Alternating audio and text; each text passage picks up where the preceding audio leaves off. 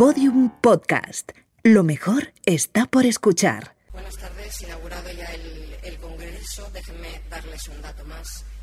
Una de cada nueve personas no puede llevar una vida activa y saludable por falta de alimentos. De hecho, el hambre es el mayor riesgo de salud para 795, 795 millones de personas. Y es por ello que surgen muchas preguntas y respuestas. Respuestas que precisamente van a intentar darse en este escenario. Y es por ello que la primera de las mesas redondas de este encuentro del bienestar y la vida sostenible lleva por nombre Agricultura, Alimentación y Salud. ¿Hay respuestas para esos retos desde la acción personal y la global?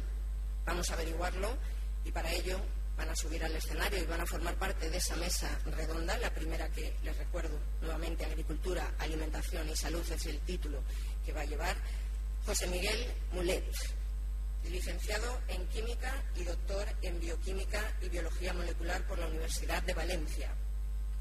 Es actualmente profesor de biotecnología en la Universidad Politécnica de Valencia y dirige una línea de investigación en el Instituto de Biología Molecular y Celular de plantas. Es además escritor en la sección Ciencia sin ficción en el País Semanal y colabora en el programa Hoy por Hoy de la cadena SER.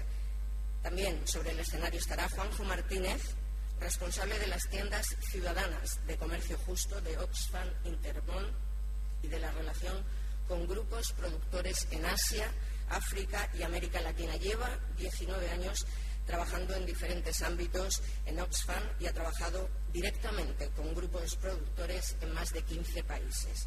Y moderando la mesa, Cristina Monge, politóloga, doctora por la Universidad de Zaragoza, directora del área de conversaciones de ECODES, Fundación Ecología y Desarrollo, y analista política en el país, en Infolibre y en el programa Hoy por Hoy de la cadena SER.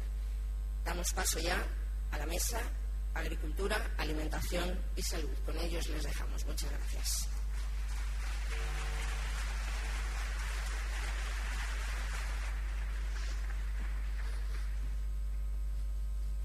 Como queráis. No vamos a empezar discutiendo por los sitios, ¿no? Que luego habrá otras cosas. Bueno, muy buenas tardes. ¿Se escucha bien? Vale. Muy buenas tardes, la verdad es que es un placer estar aquí hoy, siendo la primera mesa, chicos. Nos ha tocado abrir este, este Congreso del Bienestar aquí en presencia, en una tierra que tiene mucho que decir y tiene mucho que aportar sobre el concepto y qué es eso del bienestar.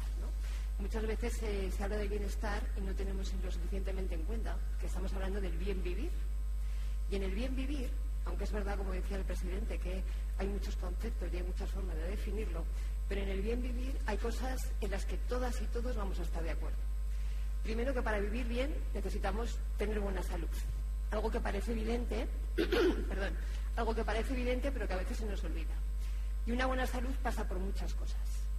Generalmente dejamos de lado aquellas que damos por hecho y no valoramos lo suficiente lo que vale tener un aire limpio que nos permita respirar, lo que vale tener agua de calidad, agua limpia, con la que podamos producir alimentos, con la que podamos beber, con la que podamos cocinar, con la que podamos hacer nuestro día a día y, por supuesto, alimentos de calidad.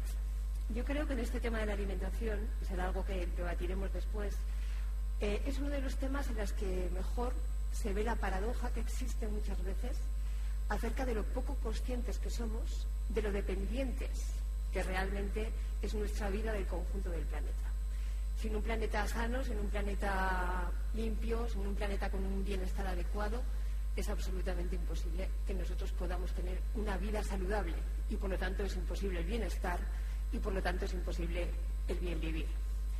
Un famoso periodista dice que, él es ecologista por dos cosas, por el paisaje y por la gastronomía.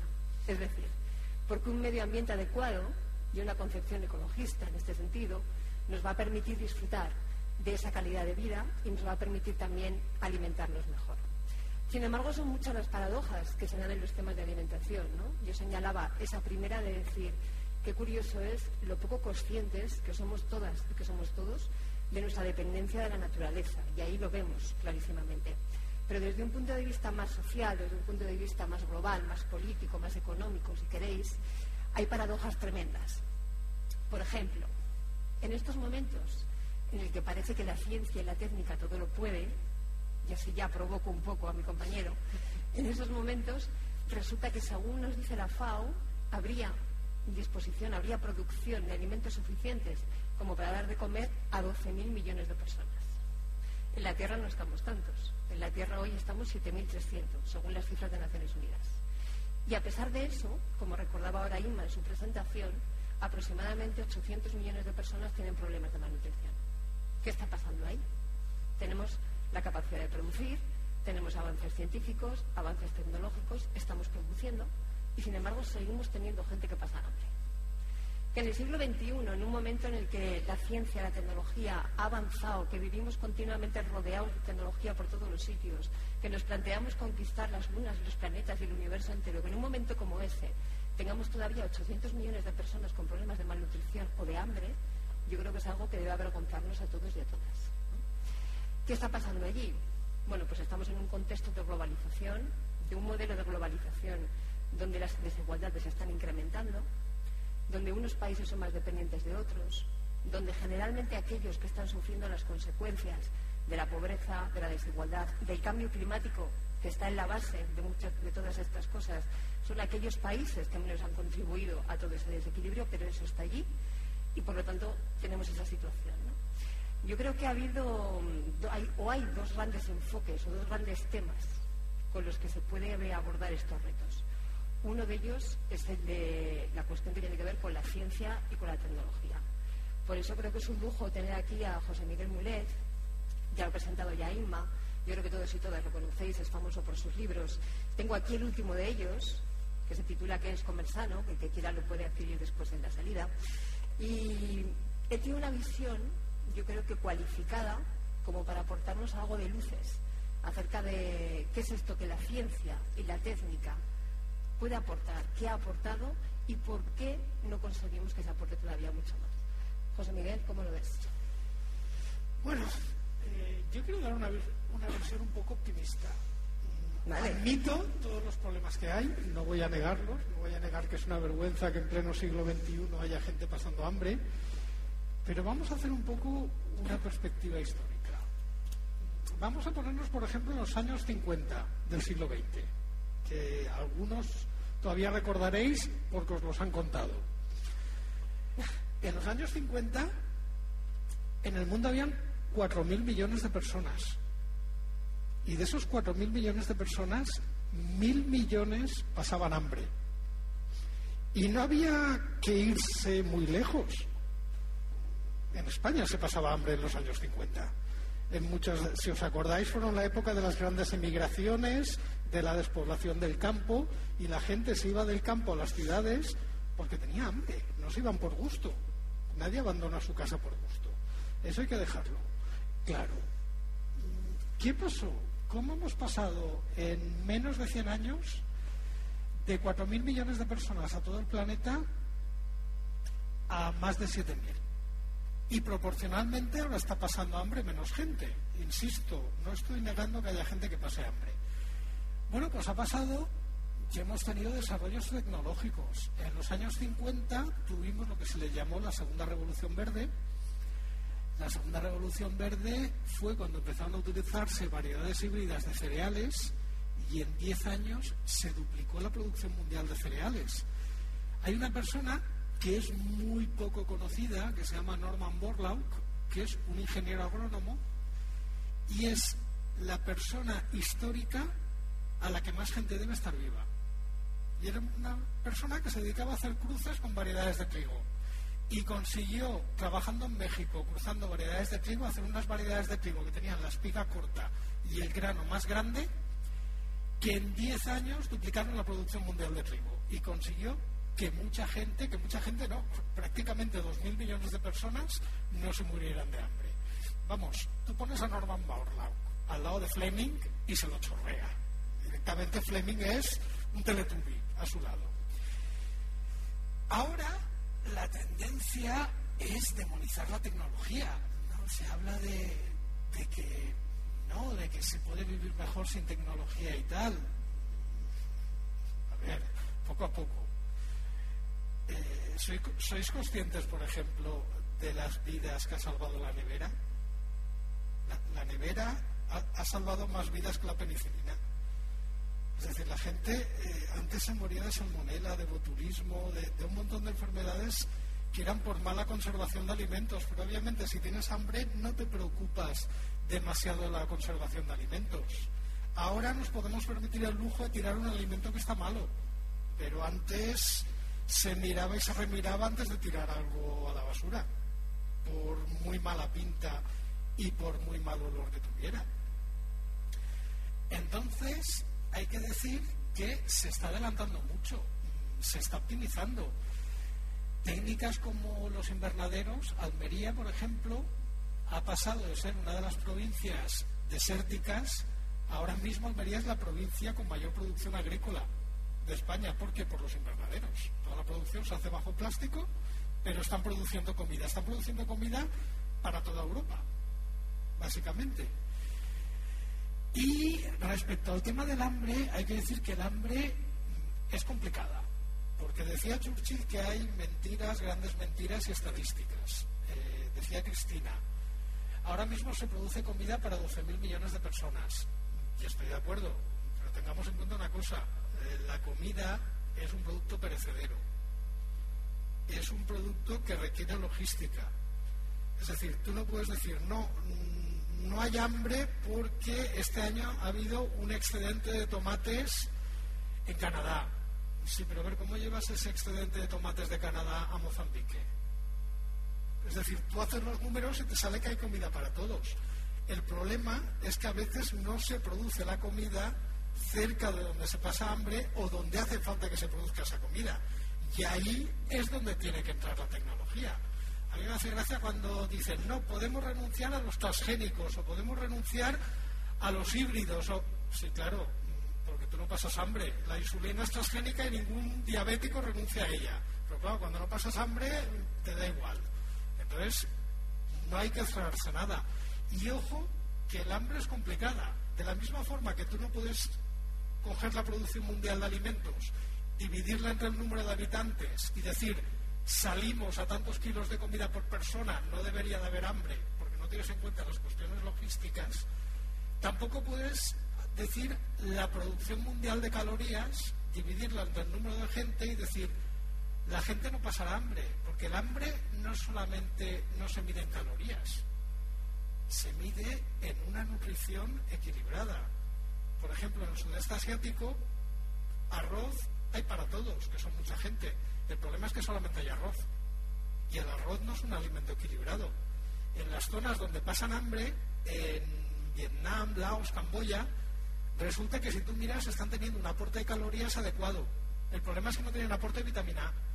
Y entonces hay niños con ceguera, mogollón, porque la nutrición no es equilibrada. Y lo mismo se podría decir de muchas zonas de África que tienen problemas con el hierro o que tienen problemas con otro aporte de vitaminas ¿Por qué? Porque les llegan las calorías que necesitan, pero no les llegan todos los nutrientes que necesitan. Y eso es un problema que a veces se olvida. Y que no es un problema tan lejano de nosotros.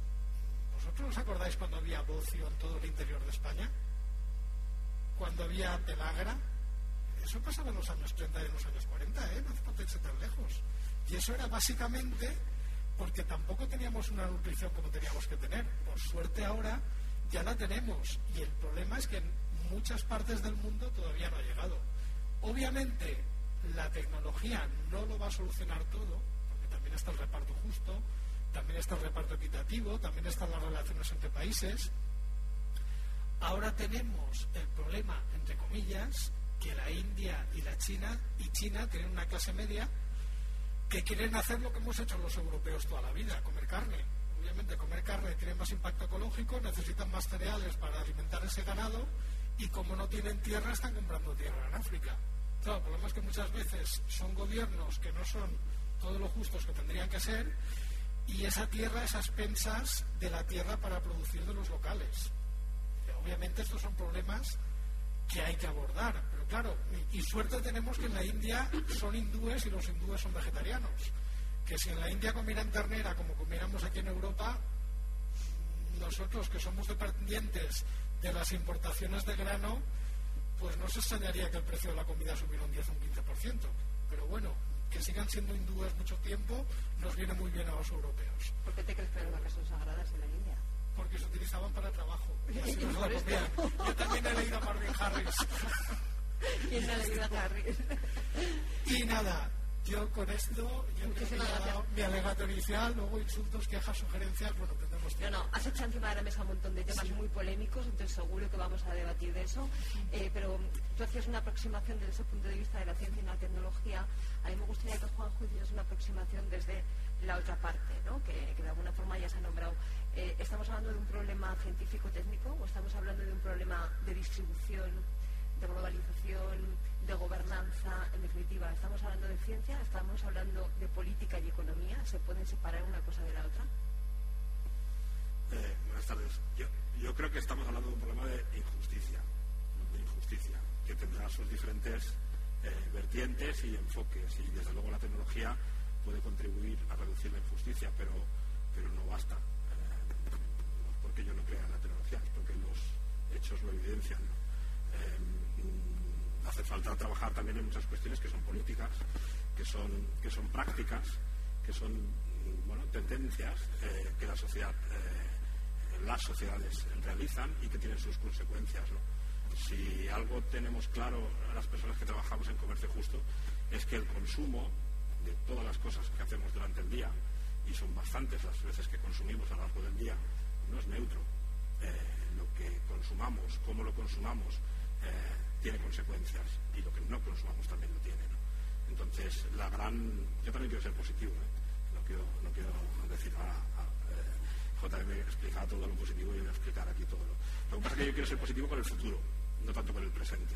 Porque el presente, bueno, pues si hay mil millones de personas en el mundo que no están siendo como mínimo bien nutridas, pues no, no, no, no se puede ser muy eh, positivo con esto. Sin embargo, sí se puede ser positivo con el futuro, porque a los avances tecnológicos les puede acompañar muchos otros cambios que tienen que ver con las sociedades, con las personas, con los gobiernos, con las empresas. Y todos esos cambios creo que tienen mucho que ver con lo que los ciudadanos y las ciudadanas les hagamos cambiar. Y creo que la mejor manera de hacer cambiar las cosas, tanto a los gobiernos como a las empresas, como a todos los sistemas económicos que nos implican, es vigilar cómo consumimos y hacerlo de una manera responsable, de una manera crítica, de una manera, mm, bueno, eh, sin, sin, hacernos tampoco eh, el araquiri, porque un día eh, emitimos eh, no sé cuántos kilos de CO2, pero sí siendo conscientes de que lo hacemos. Solo con esa conciencia, solo con esa responsabilidad a la hora de consumir, esto tiene posibilidades de cambiar, porque el consumo tiene muchísima fuerza a la hora de provocar cambios. Y eso es una cuestión de información y de sensibilidad por parte de los consumidores y las consumidoras, en definitiva, la ciudadanía. Eh, el otro día salía la noticia que algunos supermercados ya van a dejar de tener bolsas de plástico. Hace apenas eh, cuatro años o cinco años que empezaron a cobrar por las de plástico que actualmente aún están. Esto, si miras diez años atrás, parece una cosa increíble ¿no? que esto. En realidad esto ocurrió no porque se lo obligaran a hacer las leyes. Luego han venido leyes que han puesto, eh, han intentado sacar, eh, digamos, eh, regulaciones, pero un poco a posteriori. El primer paso lo dieron algunos supermercados cuando se dieron cuenta de que empezaba a haber una proporción relativamente significativa de consumidores que eran sensibles al gasto de plástico innecesario. y evidentemente las empresas, que pueden ser muchas cosas, tontas no son. Cuando identifican una oportunidad por parte de, de- los consumidores, pues enseguida van a intentar satisfacerla. ¿no? Y eso es lo que, lo que pasó en ese ejemplo tan, tan tonto. Esto lo podemos analizar en infinidad de, aspectos. Yo creo que el optimismo viene desde el momento en que la sociedad empieza a ser consciente de su capacidad para cambiar cosas. Podemos hacerlo desde los debates, desde las ideas, desde, desde foros más o menos sesudos, pero al final la principal fuerza está desde la práctica, desde la práctica cotidiana y principalmente ceñida a- al consumo. ¿no? Dicen que eh, somos eh, votantes electoralmente una vez cada cuatro años, bueno, con ciertas... Ahora ya. Ahora cada seis Hoy, hoy, hoy es un día. No parar ya.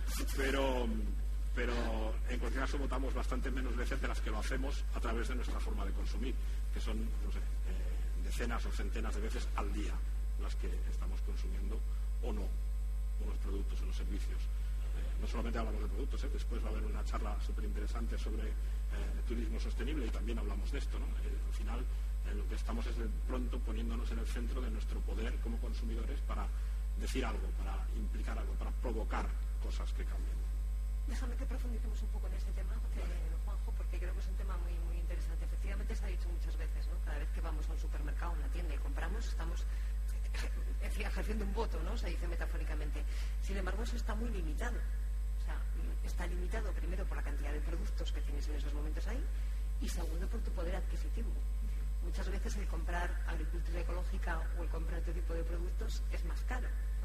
Es verdad que cada vez es- la diferencia es menor y eso es importante y es verdad también que cada vez es más fácil encontrarlos. Sin embargo, hay veces que sigue siendo una, una limitación.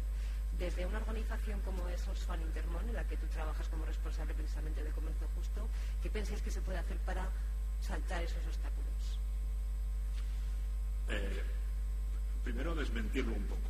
Eh, no es eh, tan cierto que los productos de comercio justo sean más caros que sus equivalentes, equivalentes en calidad en el mercado convencional.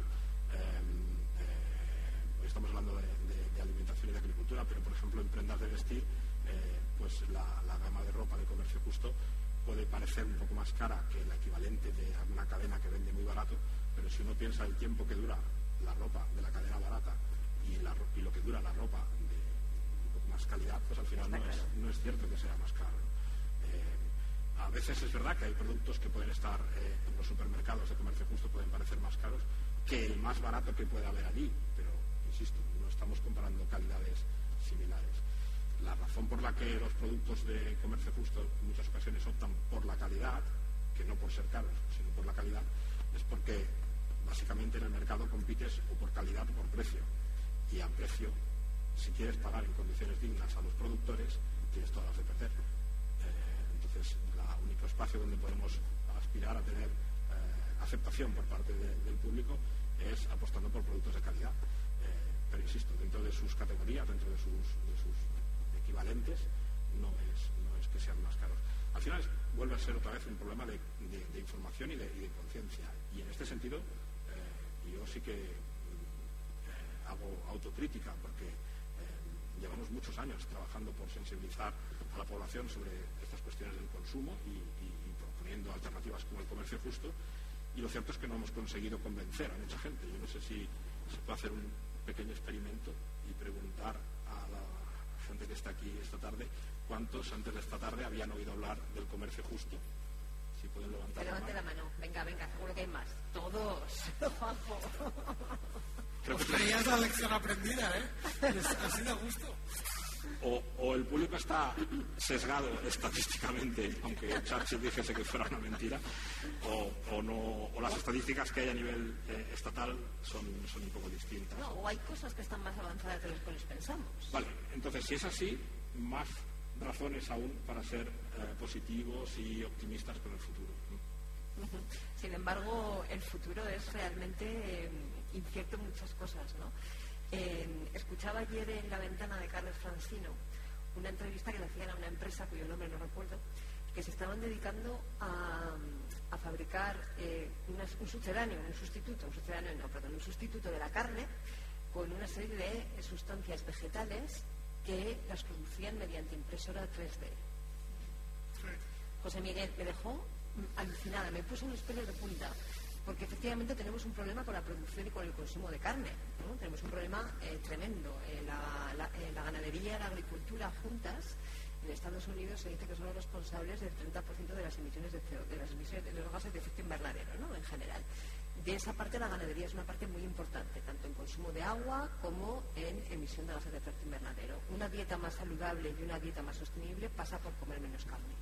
Pero la alternativa es esa. Venga, Los rumiantes son los que emiten efecto invernadero, gases de efecto invernadero. El otro tipo de ganado no tiene unas emisiones más altas. Y los cálculos son todo muy el ciclo, ¿eh? Todo el ciclo. Perdón. Los cálculos son muy pejigoteros, porque no es lo mismo un animal alimentado con cereales que has tenido que abonar, cultivar, que un animal que está suelto en la dehesa, que no tienes que darle cereales, que obviamente tiene mucho menos impacto ecológico y lo que está comiendo ese animal no es alimento que pueda servir para alimentación humana. Entonces, a ver, sí que es verdad que la carne tiene más impacto ambiental que los vegetales, pero hay matices. Pero ¿cuántos animales de los que comemos hoy en día están en la dehesa y cuántos están criando en granjas o en esas condiciones que dices? En cualquier caso, me interesaba el tema de la carne vegetal con impresión 3D. Vale. Hay, me dejó mm, viendo visiones. hay dos cosas diferentes. Carne vegetal, entre comillas, sería productos vegetales que imiten la textura y el sabor de la carne. Ahora mismo en Estados Unidos creo que hay dos empresas. Una es de Impossible Burger, que te hacen una hamburguesa que tú la ves y parece que sea una hamburguesa de verdad a nivel de aspecto, de color, de textura. De hecho, la hamburguesa tiene, hasta cuando la muerdes, sangra, que, a ver, lo de la carne poco hecho no es sangre, es exudado. Típicamente, y lo han hecho tecnológicamente también, que hasta esa sangre que le cae a la hamburguesa, que es vegetal, cuando le pegas un bocado, está hecha con una hemoglobina vegetal. O sea, que es la proteína que le da color a la sangre, pero todo es de origen vegetal. ¿Os habéis fijado que he dicho textura, he dicho color? ¿Ha- ¿Hay algo que no he dicho? Vale, sabe a ketchup. ¿Ya qué sabes? A ketchup, básicamente. Pero bueno, están en ello. Es lo que hay. Pero la textura y las fotos es preciosa. Pero tengo un amigo que viaja mucho a Estados Unidos y ha pedido varias veces y dice, sin que tú lo pidas ya le ponen medio tarro de ketchup. Por algo será. Eh, eso es una opción. ¿Vale? Eh, ¿Qué opción es? ¿Vale? Hay que tener en cuenta que hay todo tipo de consumidores y hay gente que es vegetariana no por motivos de salud, sino por motivos éticos, por el motivo de no matar animales. Y me parece perfectamente aceptable y respetable. Luego está otra opción que es la carne sintética. La carne sintética, para que lo entendáis, sería carne cultivada, pero que no crías el animal, sino que cultivas las células de este animal. Dices, esto suena a Frankenstein. Vale, mm, sí, pero no. A ver, ¿por qué no suena a Frankenstein? Si os digo que con esa misma tecnología se están intentando eh, criar o cultivar órganos para trasplantes y que ya se puede hacer, por ejemplo, con trasplantes de médula, pues hombre, la tecnología útil es, puede salvar vidas. ¿Qué sentido tiene fabricar carne sintética? Primera, volvemos a ir al tema de los consumidores que no quieren matar animales. Ahí no hay ningún sacrificio animal. Directamente tú has cultivado células in vitro. Segunda, impacto ambiental. No tienes animales sueltos en una granja. No tienes que darles pienso. No son animales que están emitiendo gases de efecto invernadero. Tú estás creciendo células en un reactor. Y tercera, seguridad alimentaria. A ver, la carne, uno de los problemas que tenemos actualmente es que los antibióticos no funcionan. Y los antibióticos no funcionan no solamente por el mal uso que hacemos, sino porque también la ganadería consume muchos antibióticos. Y claro, si tú estás poniendo antibióticos, creas resistencias a las bacterias y cada vez una carne cultivada en un laboratorio no necesita antibióticos, porque no hay ningún animal que se pueda infectar. Esto es una ciencia ficción, ¿no? Vale, ya hay una empresa que está a punto de sacar carne de pollo sintética al mercado. La primera hamburguesa sintética la hizo un científico holandés, Mark Post, en el año 2013. ¿Por qué no se vende? Pues porque esa hamburguesa costó un millón de euros. No se vende porque no es competitiva. Pero claro, esto es como los prototipos. El primer eh, teléfono inteligente, el primer smartphone, costaba un pastizal y no lo tenía nadie, igual que la primera tele. ¿Qué pasa? Que cuando la tecnología adelanta, se populariza. La carne sintética en cuatro o cinco años la tendréis en los supermercados. Claro, pero eso plantea unos desafíos sociales y económicos tremendos. A ver, Juanjo, ¿cómo lo ves? Eh, ¿Podemos llegar a un momento en el que aquellos que puedan pagarse un buen jamón de estos que se crían por aquí, esos que tenéis por estas tierras, tengan acceso a ese tipo de alimentos y, sin embargo, los que no tengan que acudir a esa carne sintética? Y lo digo extrapolando en un futuro, tú antes hablabas del futuro, cosas que estamos viendo ya. O sea, estamos viendo ya cómo eh, la agricultura de mejor calidad, la ganadería de mejor calidad, el pescado de mejor calidad y los vinos de mejor calidad están ya en unos segmentos de consumidores que cada vez son más altos y con una clase media cada vez más reducida, objeto de todos los eh, problemas económicos que estamos teniendo en las últimas décadas. Y estamos viendo cómo son aquellas personas con peores recursos las que peor comen, las que, peor, las que menos acceso tienen a alimentación de calidad, las que más problemas tienen de salud y de obesidad. Todo eso estamos viendo ya que está relacionado. Y hay estudios epidemiológicos que están hablando de esto. ¿Podemos, ¿podemos imaginarnos que vamos hacia un mundo así? Y te, pido una perspectiva global, porque desde Intermonos Fan no, no trabajáis solamente en España, sois una organización internacional. Claro. O sea, claro que podemos imaginarlo, es, lo que hay, es, real. O sea, en tres cuartas partes del planeta, eh, buena, físicas, buena, bueno, y también a nivel poblacional, eh, buena parte de las cosas que podemos estar hablando ahora eh, las han visto y probablemente las verán, no, llegan. la, la alimentación al final es una cuestión muy compleja, que tiene, que tiene muchas eh, variantes, como hablábamos antes, algunas son agrícolas y, vinculadas con ellas con tecnología, pero otras son de mercado, de lógicas de mercado. Eh, pues lo que comentaba JM, a veces que haya un excedente de pues no sirve para alimentar en Mozambique. Eh, bien, al final la cuestión está en cómo conseguimos que las reglas que puedan contribuir a que los mercados que producen el alimento, que es la base de, el sustento de la población eh, estén lo más garantizadas posible. En definitiva, que las políticas de, seguridad alimentaria eh, verdaderamente tengan una, prioridad en las agendas nacionales y, multilaterales. Eh, es verdad que muchas veces son los propios gobiernos de los países donde reside la mayor parte de la población empobrecida responsables de que aquello no cambie, porque son pues, democracias muy débiles, estados muy frágiles, incluso en muchas zonas inexistentes. Entonces, no, es fácil confiar en que la solución venga por parte pues, del gobierno de Mozambique. Eh, sin embargo, sí que el gobierno de Mozambique participa en muchos foros internacionales y muchos gobiernos colaboran con el gobierno de Mozambique. Entonces, verdad que no hay ninguna dificultad en ponerse de acuerdo con ellos para extraer el gas de Mozambique, que es una de las mayores eh, reservas de gas en el mundo, eh, y sin embargo no hay interés por ver cómo se trabaja las cuestiones relativas a la agricultura que va a alimentar a la población. Entonces, al final es una cuestión, una vez más, de voluntad, de prioridad política, de querer verdaderamente que así ocurra. Yo creo que los, eh, en Oxfam somos internacionalistas. Esto no quiere decir que no creamos que tengan que existir países o no, que eso cada que quiera, quiera eh, sino que lo que creemos es que los derechos son universales. Los derechos no son de las personas porque nacen a un lado o a otro de una línea. Entonces, lo que hoy en día tenemos son organismos internacionales y multilateralistas que tienen que estar trabajando por estas cosas y no lo están. Los acuerdos en la OMC priorizan intereses de, muchas multinacionales que tienen una capacidad de lobby tremenda sobre los gobiernos y acaban haciendo intercambios, eh, acordando intercambios en productos que, no son los que convienen. Que haya em, buena parte del terreno eh, en África dedicándose a producir cereal para que se vaya a Asia, eh, pues no es una cosa que pase porque sí, esto requiere voluntad o por lo menos mirar para otro lado por parte de algún gobierno. Y esos gobiernos a su vez están haciendo acuerdos con gobiernos de Europa, entonces Europa tampoco está poniendo mucha presión para que así sea. Eh, hablaba antes del textil, que no es el tema de hoy, pero eh, que no haya explotación de mano de obra en la producción textil, que la hay y de una manera indigna en buena parte de, sur y del este de Asia, donde se hace la mayor parte de la ropa, es porque queremos, porque casi todos esos países tienen firmados acuerdos con la Organización Internacional del Trabajo, que prohibiría todo aquello.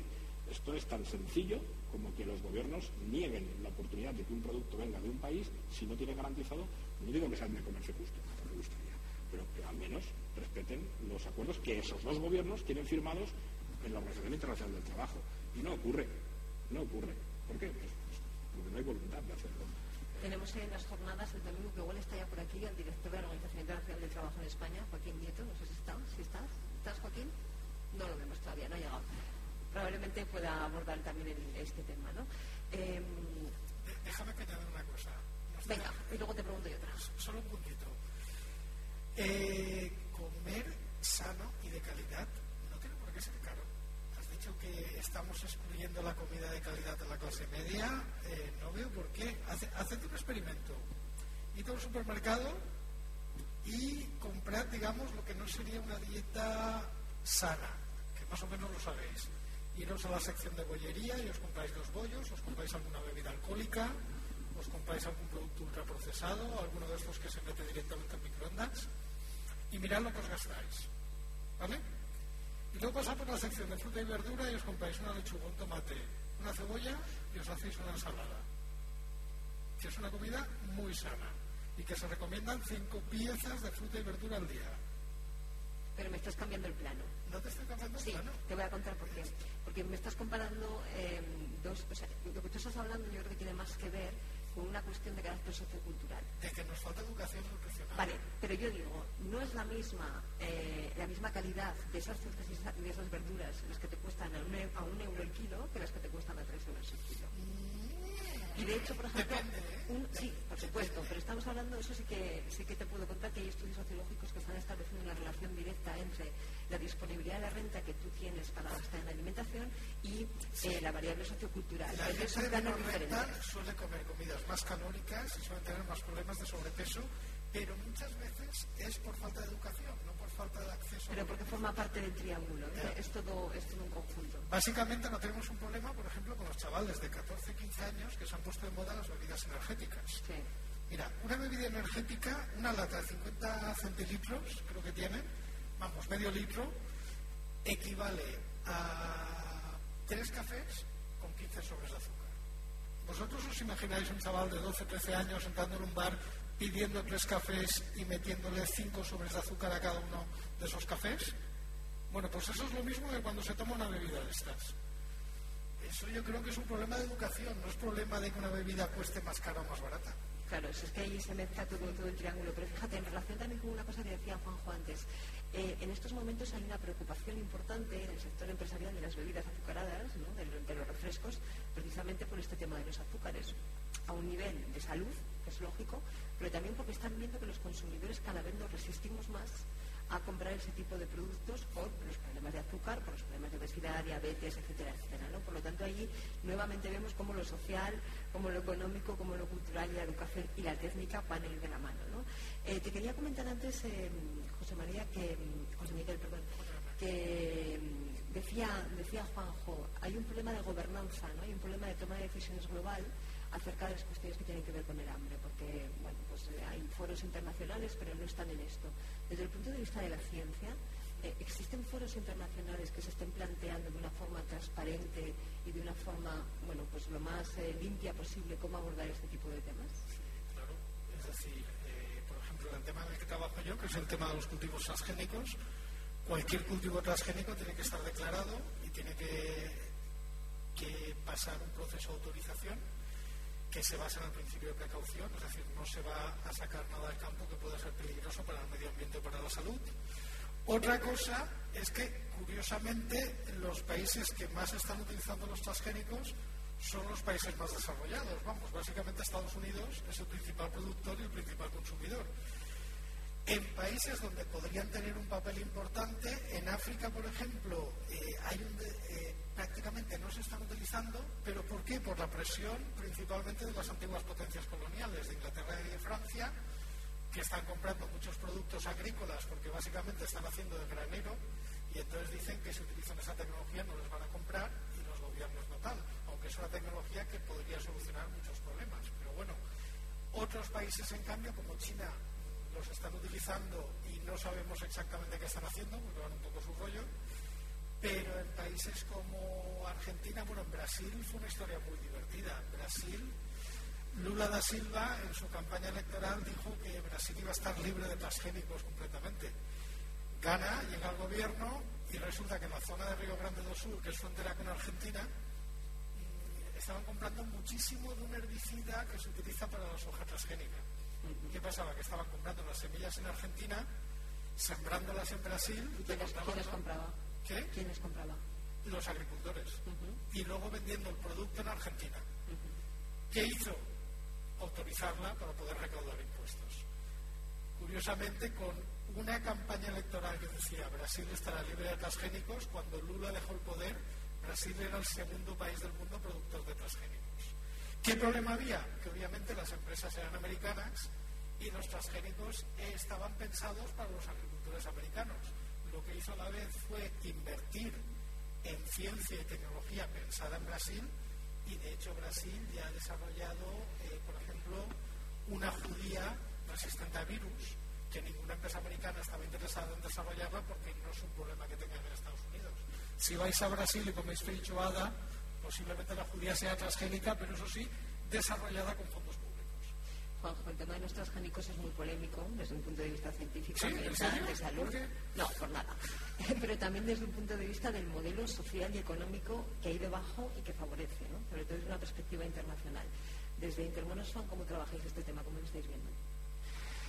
Oxfam Internacional, todos los afiliados, eh, no eh, estamos en contra de, eh, de la manipulación genética, pero sí que estamos advirtiendo que debe de, de, de gestionarse con, rigor, con, cuidado. y en cualquier caso, sí que estamos bastante seguros de que no dependerá solo de, de la producción de alimentos, o sea, de la mejora tecnológica de la producción de alimentos, el hecho de que en el mundo deje de haber hambre o que la injusticia se reduzca. Va a requerir de muchos otros cambios. Incluso algunos medio vinculados a los transgénicos. No a lo mejor hay tanto un problema con determinada variedad, no sé si transgénica o híbrida, sino a lo mejor con, con, con uh, con alguna práctica un tanto monopolística que pueda, que pueda, estar realizando una empresa que lo está comercializando ¿no? y que a lo mejor lo está haciendo con una situación o con una uh, posición de abuso, sobre todo en un mercado pues digamos poco educado, como puede ser algunos de los de África, ¿no? digo mercado desde el punto de vista de la, compra de las semillas. Entonces, esto es el, lo que desde Oxfam nos interesa eh, advertir. No estamos eh, posicionados en contra, eh, pero sí que mmm, no creemos que solo con esto pueda solucionarse. Y en cualquier caso, si se tiene que haber una contribución desde la tecnología que sea verdaderamente honesta, que sea verdaderamente pensada para que la, la, la población pueda eh, dejar de tener hambre y no tanto por intereses de multinacionales. Pero el hecho, el, el hecho, de patentar unas semillas eh, no plantea problemas de dependencia todavía mayor de lo que muchos países de lo que se llama ese mundo en vías de desarrollo tienen ya. Estoy pensando sí, en el cuerno de África, por eh, ejemplo. Eh, bueno, en India muchas de las patentes son del gobierno, entonces... Eh, es, sí, pero en África no. Las no están patentadas. Muchas sí. De hecho, tener en cuenta que en África prácticamente no se están sembrando transgénicos. De hecho, una de las pocas variedades que se está sembrando está libre de patente, que es un plátano que se empezó a sembrar el año pasado en Uganda, enriquecido en vitamina A, para, precisamente para paliar carencias nutricionales. Entonces, hablar del problema de las patentes de los transgénicos en África, cuando en África no se están sembrando prácticamente transgénicos, bueno, organizaciones internacionales dicen lo contrario. Hay informes de la propia FAO que hablan del problema de los transgénicos, sobre todo problema de dependencia que plantean en algunos países, no desde un punto de vista científico ni de salud, sino desde un punto de vista económico y social. ¿no? Ese problema se genera también con los híbridos que no son transgénicos. Sí, es decir. no, es, no es exclusivo. Bueno, yo creo que llega la hora de dar la palabra, de dar la palabra al público, porque han salido ya muchos temas y seguro que hay muchos otros que, que quieren salir. Os voy a pedir que no seáis ni tímidos ni tímidas y que aquel que quiera